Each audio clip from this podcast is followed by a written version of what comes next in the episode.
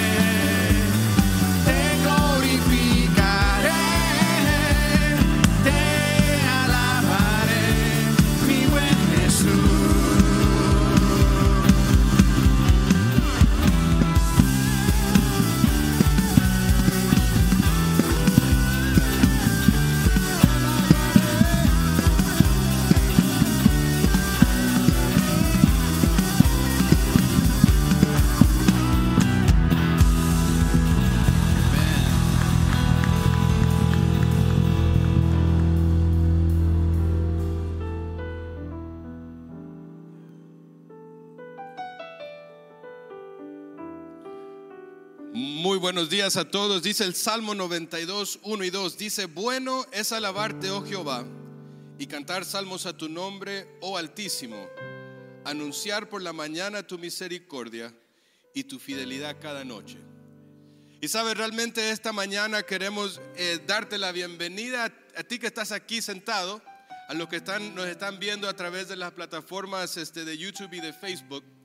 Pero si hoy tú y yo estamos aquí, es porque podemos hablar de la fidelidad de Dios, de que nos ayudó a lo largo de toda esta semana y hoy como iglesia podemos estar juntos. Y puede ser que la, que la, semana fue una semana pesada, pero llegaste. Dios sigue contigo.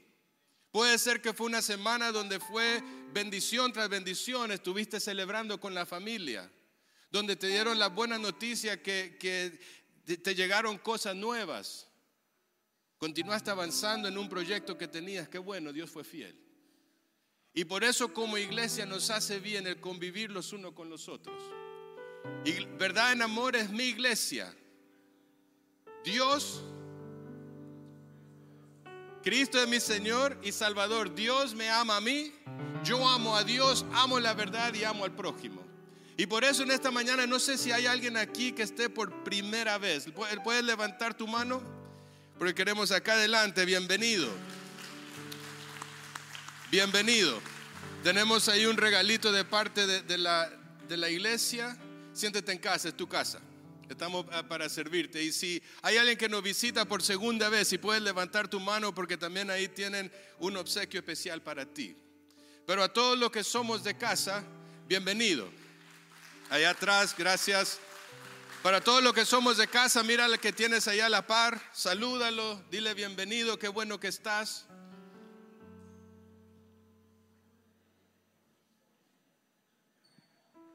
Y a, lo largo, a lo largo de, esta, de este fin de semana eh, se ha tenido varios estudios con el doctor Jorge, donde hemos aprendido de cómo poder enseñar la, palabra de Dios de una manera más efectiva y más fuerte. Y queremos agradecerte por estar. Si no lo conoces, en algunos momentos Él va a estar aquí para compartir la palabra de Dios.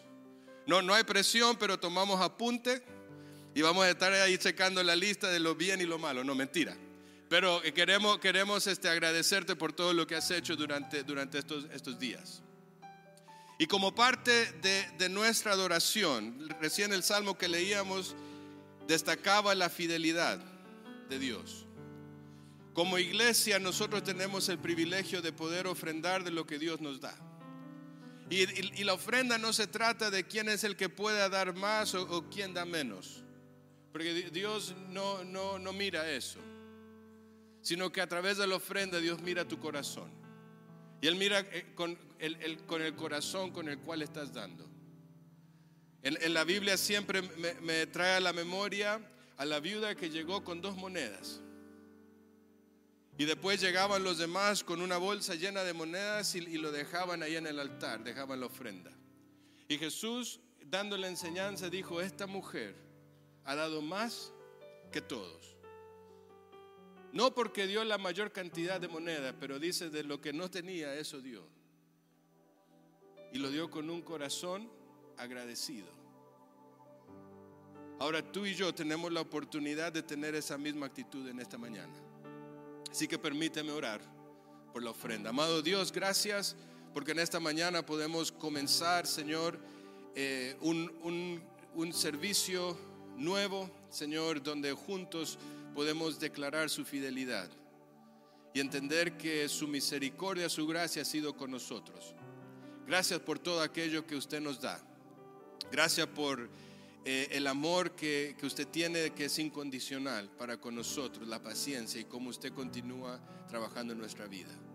En esta mañana, Señor, al continuar cantando y adorando con nuestra voz, con nuestra mente, con nuestro corazón, a través de nuestras ofrendas, Señor, que podamos tener eh, la actitud correcta. Gracias por ser bueno y por ser fiel. En el nombre de Cristo Jesús. Amén.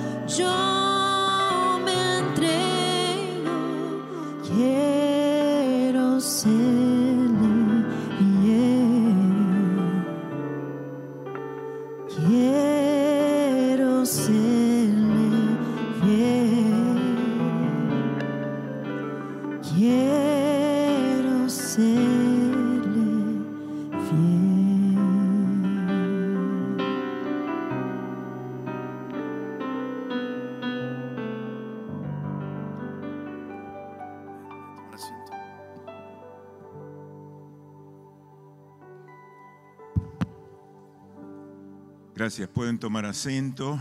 Es mi honor presentar a un conocido viejo, no un viejo conocido. ¿Cómo es? Bueno, dice, dijo el hermano Jorge Sánchez, eh, quien quiero, tengo el gusto de presentar, que un buen chiste y cuando la gente se ríe, aún mejor para iniciar el- el- la presentación o cualquier cosa que uno haga. ¿verdad? Absolutamente que sí. Bueno, realmente es un gusto eh, presentar a Jorge Sánchez, aunque muchos de nosotros lo conocemos de hace muchos años, hace demasiado tiempo que no vienes por acá. Bueno, Es bueno que hayas venido y hayas traído los libros. ajá. Gracias por la oportunidad.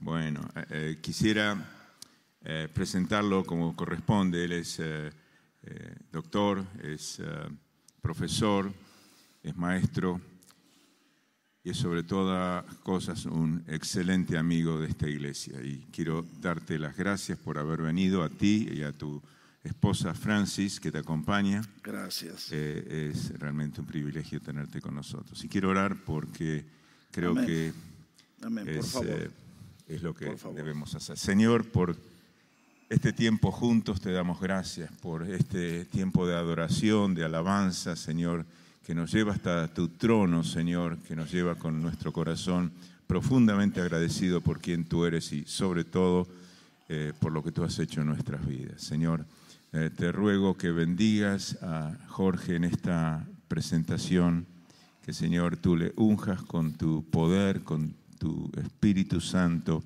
que le des libertad de lo alto para entregar lo que tú ya tienes para nosotros y que cada uno de nosotros pueda recibir esta palabra como, como de ti, Señor, y pueda atesorarla en nuestros corazones. Ruego una vez más una muy rica bendición por Jorge Sánchez y te doy gracias por su presencia en medio nuestro. Te doy gracias y te bendigo en el dulce y bendito nombre del Señor Jesús. Amén. Amén, y amén. Amén.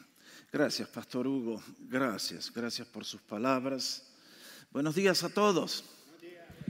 Un gusto de saludarles en este día. Es un privilegio grande para mí estar en este púlpito, en esta iglesia hermosa, donde Dios está haciendo cosas tan notables. Ciertamente que verdad en amor es una antorcha brillante en medio de un mundo tan oscuro como el que nos toca vivir.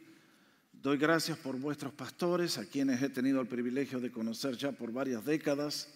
Si usted está aquí por primera vez, ha venido a un lugar excelente, donde le van a hablar la verdad de Dios y donde van a hacer lo mejor para su vida y para su futuro y el suyo y el de su familia. Así que, gracias. Eh, he venido porque mm, a la salida van a encontrar un pequeño folleto que si alguna vez necesitan un frasco de vitaminas para suplementar todo lo excelente que vuestros pastores les enseñan. Eh, yo he tenido el privilegio de ser profesor en seminarios, eh, llevo 20 años donde estoy en la iglesia en Pasadena, California, y a lo largo de los años estoy convencido que no hay nada más poderoso que la palabra de Dios. La palabra de Dios formó el universo en un abrir y cerrar de ojos. Y la palabra de Dios es lo más poderoso que hay para cambiar su vida y la mía para bien. Por lo tanto, si alguna vez visita este, le dejo el folleto a la salida, lo puede llevar. Eh, tenemos un sitio donde hemos querido dejar muchos sermones que muchas veces no se pueden recibir en las cátedras de un colegio porque los semestres son muy cortos, o en la iglesia porque, bueno, muchas razones. Así que si usted está buscando un frasco de vitaminas, tome el folleto, llévelo, visite nuestro sitio. Allí va a encontrar uno de mis libros que he escrito últimamente y actualmente estoy poniendo por escrito un estudio que hice sobre el libro de los Salmos, va a salir el año que viene por editorial CLIE.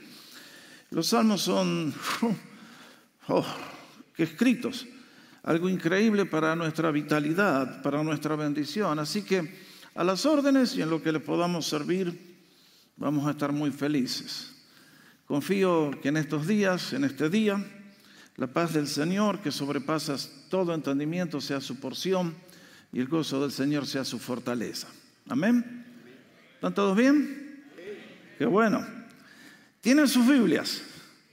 ¿Quieren buscar Gálatas capítulo 6? Mi tema para esta mañana es la ley fundamental de la vida. Y la vamos a encontrar en este párrafo que quiero que leamos juntos y estoy seguro que muchos de ustedes lo podrían decir de memoria.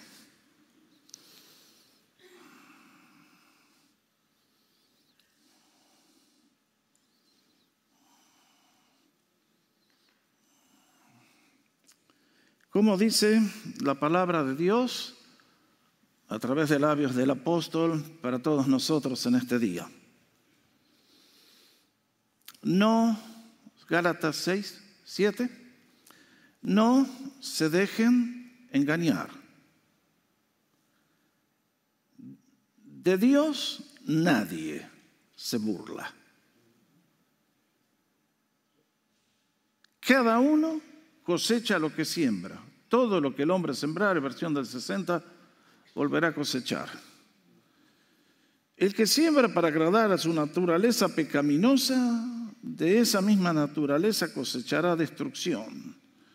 El que siembra para agradar al Espíritu del Espíritu cosechará vida eterna. Por lo tanto, no nos cansemos de hacer el bien, porque a su debido tiempo cosecharemos si no nos damos por vencidos, si no desmayamos. Por lo tanto, siempre que tengamos la oportunidad, hagamos bien a todos y en especial a todos los que son de la familia de la fe. Es palabra de Dios. Amén. Gracias, Señor.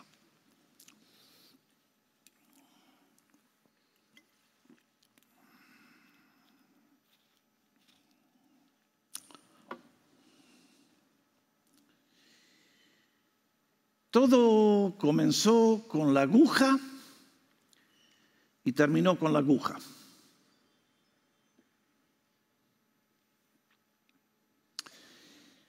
Esas fueron las tristes palabras finales de un desdichado que fue ejecutado por la aguja letal en una penitenciaría aquí en Texas, años atrás.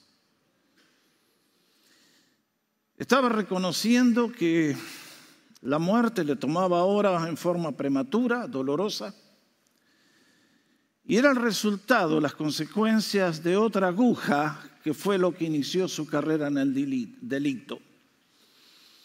En este caso era lo que le pasa a tantos humanos, que un día alguien le dice, probá la droga, y por la curiosidad, tantos entran pensando, pruebo una vez y me salgo. Pero no imaginaba lo que le esperaba y la droga se convirtió en hábito y el hábito había que sostenerlo con dinero, que cuesta mucho. Y al poco tiempo comenzó la carrera delictiva y mató a alguien y ahora moría en una penitenciaría. Lo que aquel desdichado posiblemente no se dio cuenta es que al decir eh, todo comenzó con la aguja y terminó con la aguja, estaba anunciando lo que es la ley fundamental de la vida. Y es que todo lo que sembramos también vamos a cosechar. Ustedes saben, todos lo sabemos, el universo en que vivimos se rige por leyes. Han sido puestas por el Creador. La química tiene sus leyes, la física tiene sus leyes, la economía tiene sus leyes.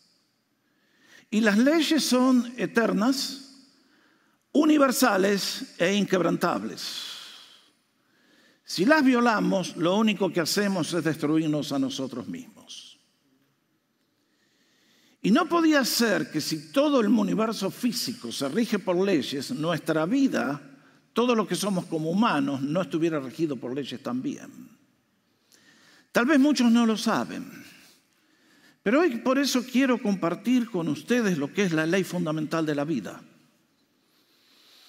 Y es por eso que quise traer este párrafo tan cortito, pero que contiene un mundo de información si meditamos y vemos lo que nos dice.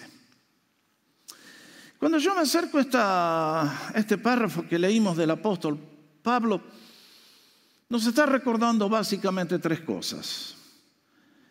Primero nos da una advertencia, un llamado a la sabiduría. Segundo nos dice lo que es la ley fundamental de la vida. Y tercero nos dice que delante de cada uno de nosotros, cada día hay dos caminos que se abren, un camino que se bifurca. Y que todos podemos elegir caminar por uno o caminar por el otro y en consecuencia serán, las, de acuerdo a las decisiones que hacemos, serán las consecuencias que tendremos. Déjenme comenzar entonces recordándoles la exhortación que hace el apóstol Pablo a todos los humanos. Nos dice, no se dejen engañar.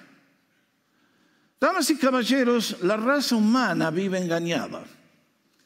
Detrás de un manto de invisibilidad, nadie puede percibir el poder infernal, pero real y muy poderoso, que conduce a los seres humanos a la destrucción. El diablo es el maestro de los disfraces, el maestro de los engaños. Empezó en el jardín del Edén y sigue trabajando con cada uno de nosotros en el presente. Nuestra gran desventaja es que nosotros somos como una persona que entró tarde al cine, ve la película que ha empezado, entiende lo que pasa, pero no sabe por qué pasa. En este mundo hay un gran poder engañoso. Detrás de todos los problemas que usted ve, detrás de cada mentira está el mentiroso, detrás de cada crimen está el criminal. Y nuestra lucha realmente es grande. Porque este mentiroso trata de alejarle a usted y a mí de Dios, de quebrar sus mandamientos y en consecuencia destruir nuestra vida. Ahora dice, no se dejen engañar, guarda, prestemos atención, hay una lucha. De Dios nadie se burla. No se burla Vladimir Putin, ni Elvis Presley, ni Diego Maradona, ni el presidente de Estados Unidos, ni el rey de Inglaterra, ni usted ni yo. Si un ser humano toma la lucha de la confrontación contra Dios, siempre perderá. No hay un brazo suficientemente grande para vencer el brazo omnipotente del Dios vivo. Por eso nos dice, guarda, no pienses que porque por un tiempo no te pasó nada, no te va a pasar nada nunca. De Dios nadie se burla. Tantas veces ha habido criminales que han burlado la justicia. Hicieron actos de horrores y nadie le pudo echar el guante. Con Dios eso es imposible. Él tiene registradas todas nuestras acciones y a su debido momento traerá la recompensa. Lo segundo que nos dice es la ley fundamental de la vida. Y esta ley ustedes y yo la conocemos, excepto que tantas veces no nos damos cuenta. Es que todo lo que el hombre sembrare, eso mismo volverá a cosechar. Ahora déjenme decirles tres cosas con respecto a esto. Yo no soy del mundo de la agricultura, pero sí entiendo que la ley de la cosecha funciona de esta manera. Primero,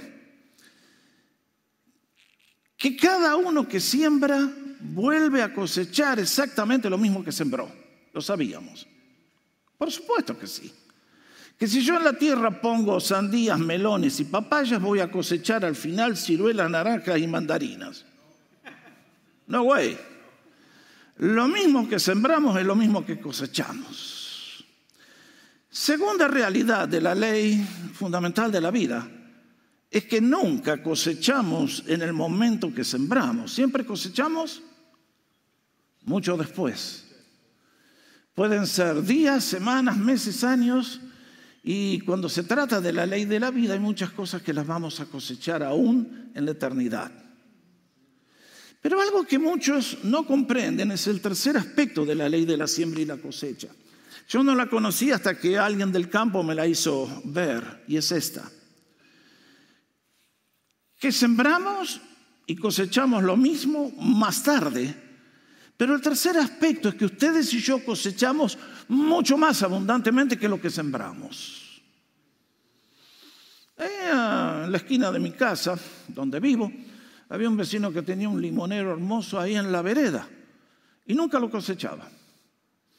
Y los limones corrían por la calle. Entonces un día fui, me agarré uno, saqué la semilla, la germiné y en el día de hoy esa semilla se ha convertido en un árbol que me da un limón. Docenas y docenas y docenas de lo que era una semillita que cuando la puse en un papel mojado para que germine era una cosita insignificante. Eso es lo que muchos en el mundo de hoy no reconocen. Como me dijo un amigo un día, pastor, no puedo entender lo que me pasa. Yo le abrí la puerta al diablo por un milímetro y fue como un, un huracán que me entró y me tiró la casa abajo. No comprenden que yo acá siembro hoy, cosecho más tarde y mucho más abundantemente de lo que coseché. Nunca lo olvidemos. Ahora, lo tercero que nos dice el apóstol es que todos en esta vida tenemos por delante dos caminos y que podemos elegir qué semillas plantamos en la tierra. Ahora, Quisiera que recordemos que absolutamente todos en este día somos sembradores. Yo soy un sembrador, usted es un sembrador, todos los seres humanos, los 7 mil habitantes que hay en este, 7 mil millones de habitantes que hay en este planeta, somos todos sembradores. Yo he sembrado semillas en el pasado, estoy sembrando en este día y voy a seguir sembrando hasta el último día. Y de acuerdo a las semillas que yo he sembrado, es la cosecha que tengo en mi vida. Ahora, el apóstol acá nos dice, hay dos opciones, no hay tres. Lo siento mucho. Dice, si ustedes eligen sembrar para la carne, de la carne van a cosechar corrupción. Corrupción, ¿qué quieres decir, Pablo? Bueno, vengan conmigo a un cementerio y abramos ese ataúd que estuvo ahí por dos años. ¿Y qué vamos a encontrar adentro? Muerte y corrupción. Lo que un día fue un ser humano como ustedes y yo, lleno de vida, ahora es un esqueleto reducido y todo lo que era lo que lo conformaba es apenas un pedazo de cenizas y polvo. Pablo dice, si ustedes escogen sembrar para la carne la naturaleza pecaminosa que vive dentro nuestro, sepan que van a tener una semilla, una cosecha de espanto. Alguien me dirá, pastor, ¿y en dónde voy a cosechar el resultado de mis decisiones? ¿En su salud mental? ¿En su salud emocional? ¿En su salud física? ¿En sus relaciones interpersonales? ¿En su hogar? ¿En todo lo que hace? ¿En su trabajo? Donde quiera que vaya. No lo olvide. Todo lo que sembramos, cosechamos más tarde y multiplicado. Ahora, acá el apóstol Pablo habla de sembrar para la carne. ¿Cómo quisiera que cada ser humano de vez en cuando leyera los diez mandamientos, porque es el plan de Dios para la felicidad suprema? Y aunque nadie los ha podido cumplir, solamente Jesús, ahí tenemos un plan de conquista personal, donde si ustedes y yo pudiéramos hacerle caso a lo que el Señor nos dice, viviríamos vidas radiantes, felices y transformadas momento por momento. En esta mañana, siendo que el tiempo no es mi amigo, quiero señalarles rápidamente tres o cuatro cosas que me gustaría advertirles para que no tengan una cosecha de sufrimiento indecible, un infierno interminable en la tierra y que se prolongue en la eternidad. Primero, cuidado, especialmente si hay jóvenes acá, quiero decirles, cuidado con el problema, el pecado, la semilla de la rebelión en el hogar. No se olvide. Todas las cosas buenas comienzan en el hogar y todas las cosas malas comienzan en el hogar también. Ustedes y yo hemos sido creados y formamos, comenzamos la vida siendo un bebecito impotente hasta llegar a ser seres humanos complejos que podemos hacer tareas increíbles. Pero ustedes saben que la edad de la adolescencia es la edad cuando hacemos la transformación de ser un bebé que depende de papá a ser un adulto que puede ganar la vida por sí mismo. Y ese periodo de altas turbulencias.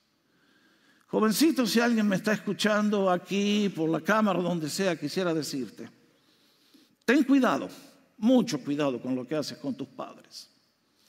El quinto mandamiento dice, honra a tu padre y a tu madre para que te vaya bien y seas de larga vida en la vida en la tierra donde yo te llevo.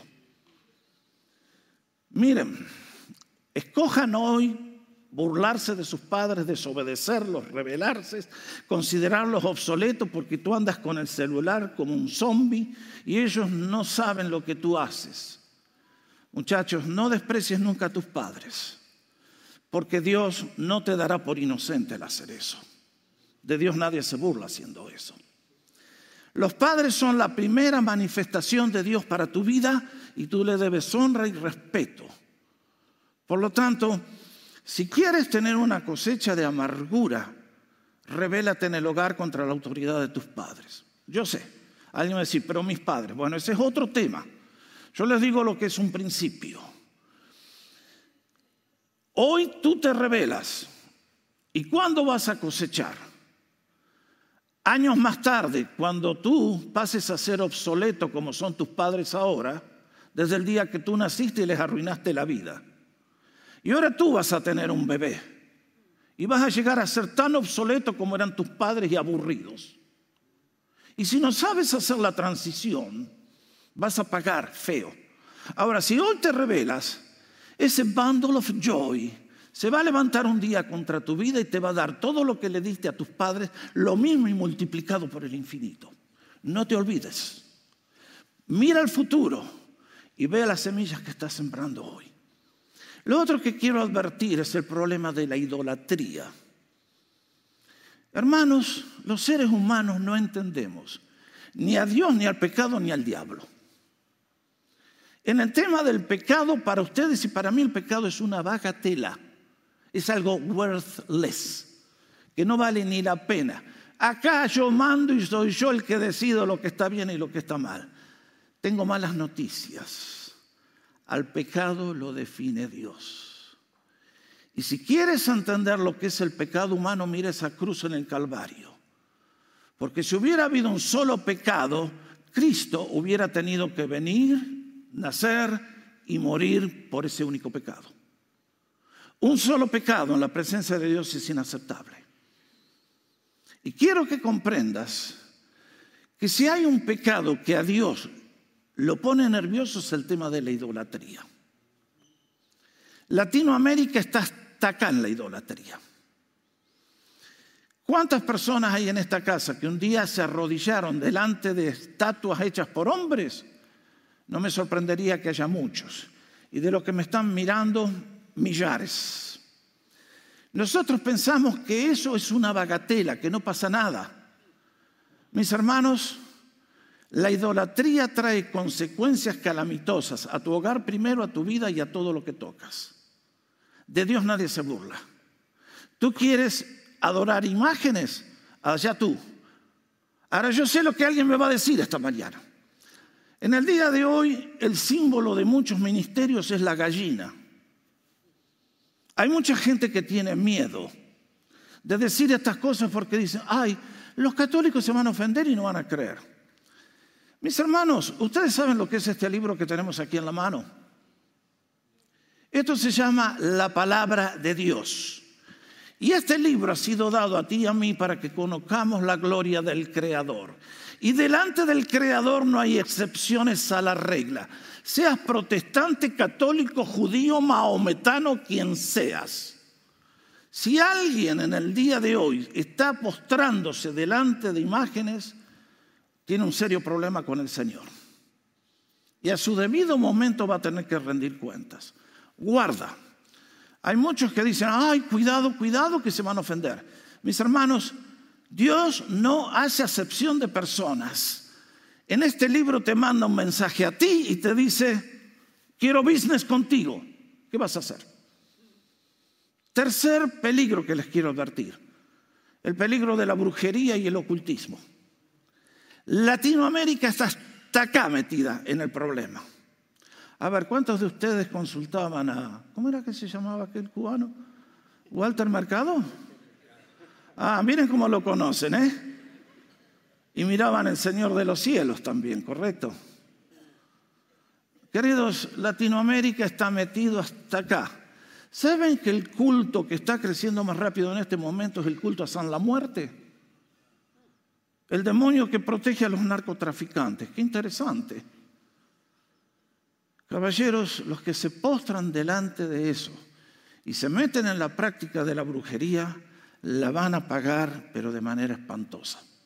Se lo garantizo.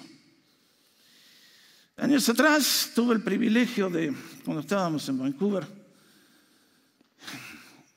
el Señor nos empezó a usar con otro pastor que estábamos en la iglesia, en tratar con esta gente que tiene problemas inexplicables. Y en un hospital psiquiátrico estaba el hermano del premier de la provincia. En Canadá tenemos provincias y premiers, no tenemos gobernadores, son premiers. En este caso era un hombre brillante que pudo ser el gobernador del estado aquí. Y aquí un hermano que toda su vida estuvo encerrado en un hospital psiquiátrico por problemas de conducta. Hasta que un día llegamos. Y en el nombre de Jesús pudimos traer vida y libertad y vida abundancia a esta persona. Y me decía, después que salió completamente sano, le decía a mi colega John, estoy convencido que cada persona que está en un psiquiátrico en el día de hoy porque tiene problemas con seres espirituales infernales. Cuidado. Yo no sé dónde estuvo usted.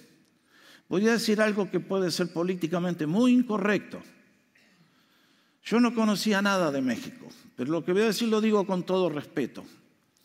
Cuando yo me moví al sur y empecé a ver lo que pasa en México, comenzando por Catemaco y por todo lo demás, damas y caballeros, he descubierto que el que no tiene un tío, un abuelo, una prima que practican la brujería, está corrido por todas partes.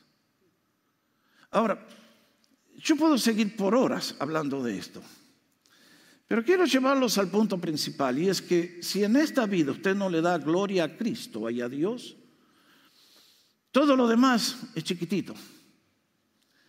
En la Biblia hay una historia que ilustra muy elocuentemente lo que estoy diciendo. Y es la historia de Daniel capítulo 5 del rey Belsasar.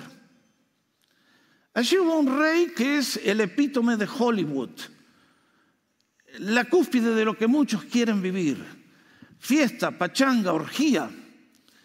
Y era un necio total el hombre porque mientras la ciudad estaba rodeada por un ejército que los quería liquidar, se mandó una fiesta con todo. Y ustedes conocen la historia que una mano sin brazo les escribió la sentencia en la pared del palacio. Y cuando el profeta Daniel llegó a aquel rey era como todas nuestras casas de gobierno, estaba rodeado de brujos, al igual que el día de hoy en todas partes. Y los brujos no pudieron solucionar el problema, entonces apareció Daniel. Y cuando lo acusó al rey y le pasó la sentencia de muerte, no lo acusó por ser borracho aunque estaba borracho, no lo acusó por ser adúltero aunque estaba en una orgía, no lo acusó de ser un sacrílego aunque estaba tomando vino en el vaso del templo. Le dijo, pero tú, habiendo conocido lo que Dios hizo con tu abuelo, no le diste la gloria. Y entonces lo mandó al paredón de fusilamiento. Yo llego a los púlpitos y encuentro que los predicadores siempre nos dicen, ay, emborracharse está mal, la cosa está mal. De acuerdo. Pero se han puesto a pensar que un ser humano puede no haber hecho nada de todo eso, irse al infierno anyway. Porque tú y yo hemos sido creados para amar a Dios con toda la mente, el corazón y con toda nuestra fuerza. ¿Y quién de nosotros le ha dado la gloria a Dios de esa manera y le hemos amado de esa manera? Ustedes y yo necesitamos un Salvador que ponga a nuestra cuenta todos aquellos que nosotros destruimos. Por eso la buena noticia es que en el día de hoy la bandera de la gracia de Dios está flameando y es una invitación a todos al venir al encuentro de Cristo y recibir vida eterna. Pero nuestra ley dice algo más. Pero los que siembran para el Espíritu, del Espíritu segarán vida eterna. La ley de la siembra y la cosecha se aplica también para los que servimos a Dios, ¿no creen? ¿Cómo era la cosa? La semilla que hoy sembramos, cosechamos más tarde, cosechamos lo mismo, cosechamos mucho más abundantemente. Si esta ley de la siembra y la cosecha tiene un mensaje para mí, que, que amo a Dios y sirvo a Dios. Por ejemplo, bueno, usted sabe, siembre hoy cinco minutos de oración. Cinco minutos de oración. ¡Uh! parece trepar el Everest. Pero hágalo. Dele cinco minutos al Señor. ¿Y de qué oro? Bendice a tu familia.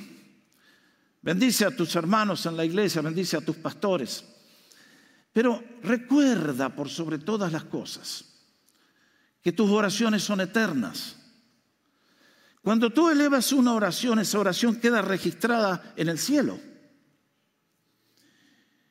Y cuando yo oro, yo puedo bendecir a todas las generaciones que vienen detrás mío, aunque no los voy a llegar a conocer. Hoy estamos en el año 1023, así más o menos. Y entonces digamos que el Señor demora su venida. Y en el año 3023, Un demonio viene a agarrar a uno de mis descendientes y viene a tentarlo y a destruirle.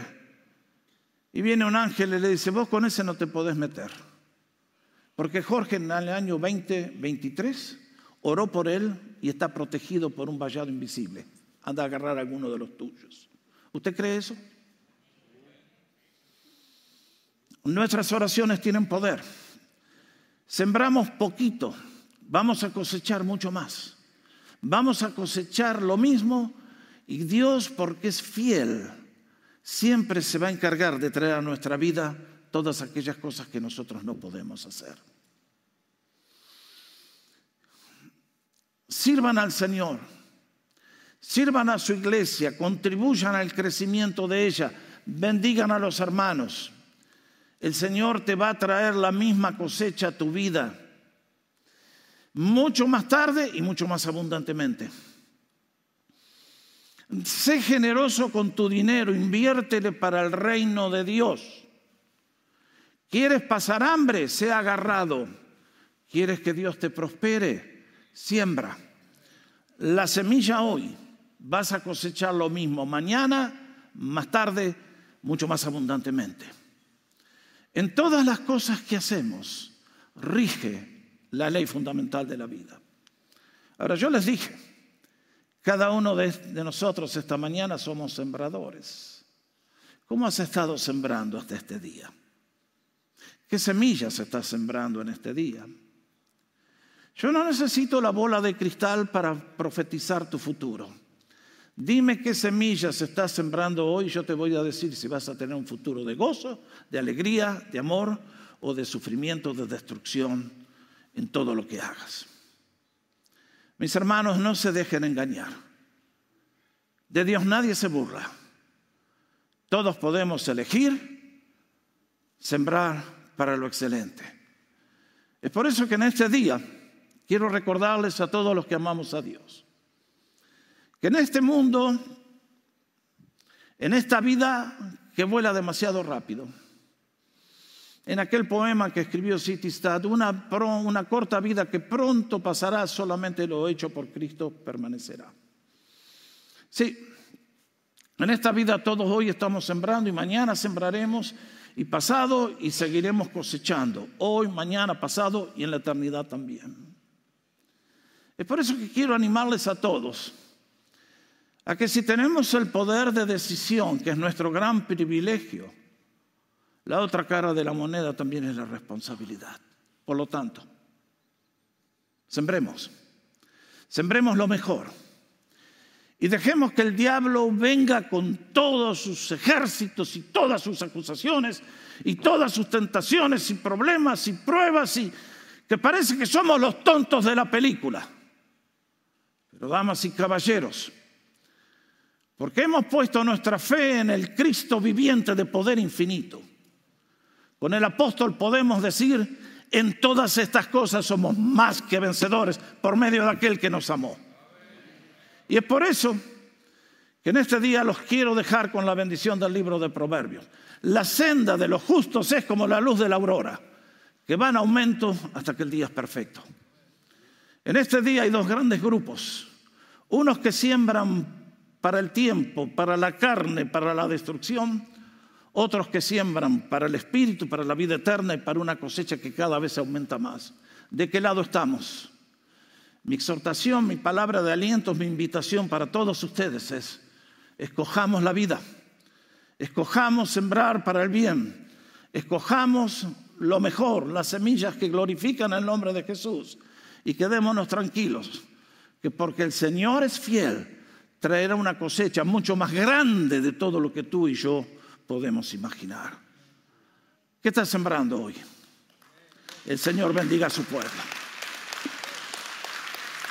Gracias. Gracias, Daniel.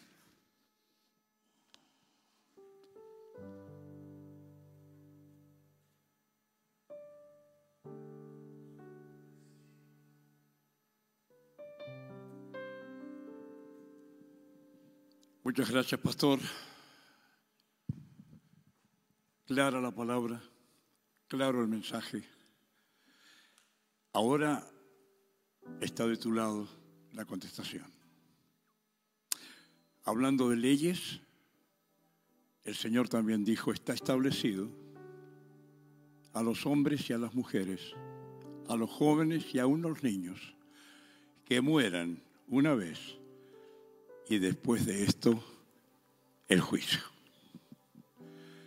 Y el pastor Jorge habló de los jóvenes.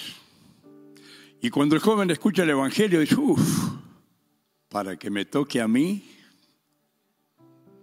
¿verdad que no sabemos cuándo? Todos estamos aquí esta mañana, pero no sabemos si volveremos aquí la semana que viene. No postergues una decisión de algo que sabes que tienes que hacer. Porque con la muerte se termina la oportunidad. Después de esto el juicio, dijo el Señor. Después de esto viene el conteo de la cosecha. ¿Qué es lo que sembraste? ¿Creíste o no creíste? ¿Glorificaste a Dios en tu vida? ¿O te olvidaste de Dios pensando que me falta mucho si algún día me encuentro con Él? Te vas a encontrar con Él porque de Dios, dijo nuestro hermano, nadie se burla. ¿eh? Nadie se burla. Más bien, vuélvete al Señor. Usa el GPS de la palabra de Dios, vuélvete al Señor esta mañana. Entrégale tu vida, tu corazón, déjalo entrar en tu vida. Él tiene poder para transformar todo en tu vida, en tu hogar, en tu sociedad, en tu trabajo, en tu salud. Él tiene el poder. Él es Dios. Gracias al Señor por esta mañana y porque cada uno de ustedes y yo estamos aquí y el Señor nos permite una nueva oportunidad. No la desaproveches. Vamos a ponernos de pie. Luego de una oración, nuestro querido grupo de alabanza y adoración nos va a guiar en una canción para terminar. Pero aquí no terminó la reunión. Terminará con una decisión tuya. Tú tendrás la última palabra hoy. Dios la tendrá en el futuro, tú la tienes hoy. ¿Vas a aceptar o vas a rechazar? Hay solo dos caminos. O estás del lado de Dios o estás en contra de Dios. Yo te ruego y te animo, abuénate con Dios. Bien a Él. Ven al Señor. Aquí van a haber pastores que van a ayudarte en tu necesidad. Van a orar por ti, te van a ayudar si no entiendes bien cómo se hace para recibir a Cristo, pero no lo postergues más porque esta puede ser tu última oportunidad. Oremos al Señor. Señor y Padre, gracias por tu palabra. Tu palabra es verdad, Señor. Tu palabra es luz. Tu Santo Espíritu nos toca el corazón y nos llama y nos dice, yo estoy a la puerta y llamo si alguno abriré la puerta. Entraré a Él. Tendré una fiesta con Él. Cambiaré su vida, cambiaré su hogar, cambiaré su presente, cambiaré su futuro. Padre Santo, que esta mañana sea una noche, una, una mañana de salvación y no una noche de condenación. Toca cada vida, Señor. Te damos gracias, te alabamos. Toda la gloria a ti, Señor. Toda la gloria a ti, porque hemos sido creados para dar gloria a Dios. Gracias, Señor, por tu palabra. En el nombre del Señor Jesucristo. Amén. Las personas que quieren decirle sí a Dios pueden pasar aquí adelante, van a ver pastores ahora. Y las personas que necesitan orar por alguna situación especial también que desean, ver hermanos y hermanas que van a estar orando con ustedes. Que el Señor les bendiga, gracias por estar aquí y escuchen y participen en esta última alabanza de este día.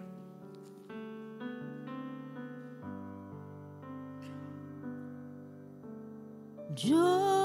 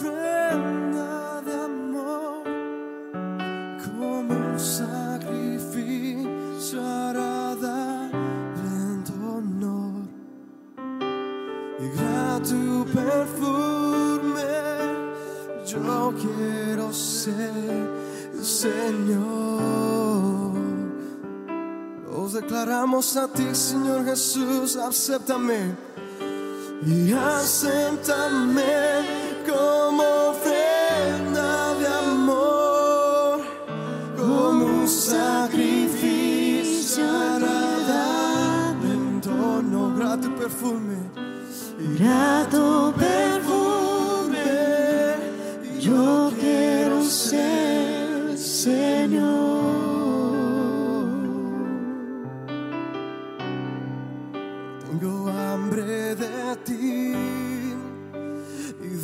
tu presencia y de tu fragancia y de tu poder.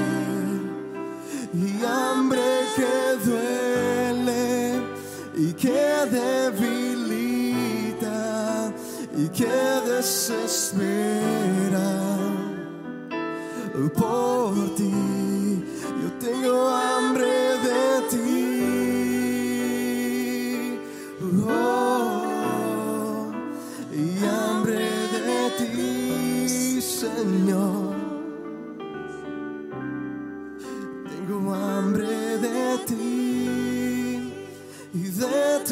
presencia y de tu fragancia y de tu poder. Y hambre que duele y que debilita y que desespera. Por